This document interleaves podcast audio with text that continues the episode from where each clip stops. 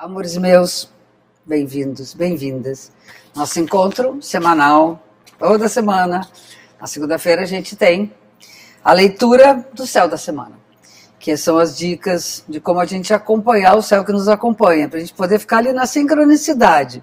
Vamos lá? Começando pela fase da lua, que é a nossa fase cíclica, né? Nós temos sempre esses ciclos vai e volta, tudo né, como uma espiral de experiências na vida. E a lua foi cheia na última sexta-feira, vai valer até a minguante da semana que vem. Então, vamos passar a semana com aquela lua plena, aquela lua gigante, né, na fase da sua máxima expressão de luz. Né, o tempo que ela passa o tempo todo na no céu à noite, ilumina a nossa noite. É importante, né? Essa coisa de iluminar a nossa noite é uma ideia muito linda. Né? Tem momentos que a lua, a lua, tem que ficar escondida, que é na nova, a gente não enxerga, e tem um momento que a lua vai trazer luz nas nossas trevas interiores e emocionais. Feliz ano novo a todos os piscianos dessa semana. E a lua vai acontecer com o sol no peixes e a lua no virgem, a lua cheia. Então nós temos Sempre na lua cheia, a possibilidade de equilibrar nossos contrários. E Peixes é um signo, está associado à espiritualidade, a juntar todas as coisas, a reunir todas as águas. Todas as águas acabam no grande oceano. E Virgem é o que separa, é o filtro que limpa essa água. São as pedras do rio que vão fazendo com que a água vai deixando suas impurezas.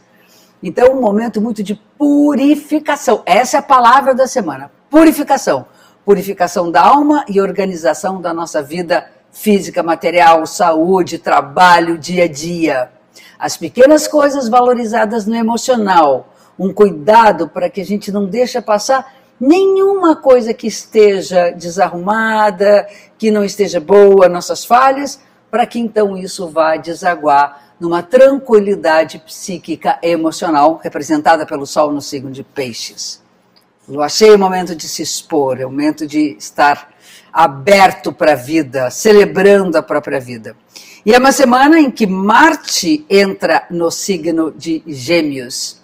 E aí é importante a força da palavra. Então, além de tudo isso, quer dizer, da purificação, da limpeza, a gente tem o reforço da linguagem. O Marte vai entrar em Gêmeos entre o dia 13 e o dia 4, no meio da semana, e aí nós, a partir daí, nós vamos usar a, a nossa ferramenta de conseguir o que queremos, de uh, fazer, fazer valer a nossa vontade, será o poder da argumentação. A gente fala, explica e diz por que, que eu quero isso, por que, que eu não quero aquilo, e vai também contra-argumentar em relação ao que as pessoas também vão decidir, porque todo mundo vai estar usando é possível, né? é importante que use o poder da argumentação para poder chegar onde se quer. Qual o cuidado que tem que ter? Não usar as palavras de uma forma agressiva, impulsiva demais, que depois a gente quer ela pegar de volta e não consegue. Então tem que ter um cuidado com o impulso com que você diz as coisas para não machucar e às vezes se proteger também da impulsividade alheia. Mas a coisa está um pouco mais protegida, porque é uma conexão da palavra com um senso coletivo, com algo maior que coloca as coisas com uma certa harmonia. Então, o risco não é tão grande.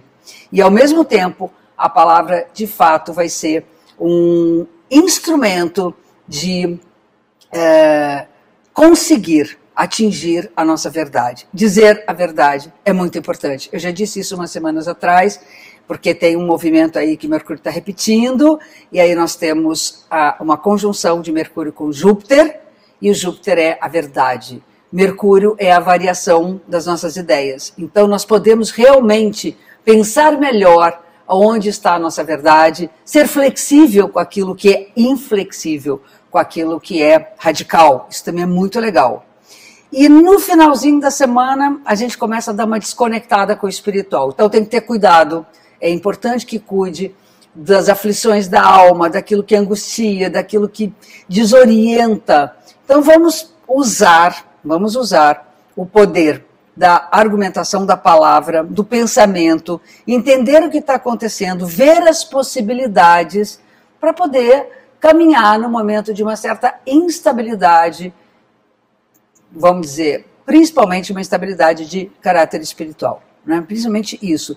Sentir que não está muito conectadinho, que fez a conexão errada, que deu aquele ruim lá dentro, então para, pensa, toma algumas decisões internas através da arte de pensar. Pensando melhor, eu acho que a gente pode fazer a coisa andar com um pouco mais de harmonia, ok?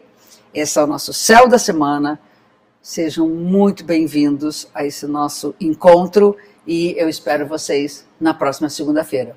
Beijo gigante com muito amor.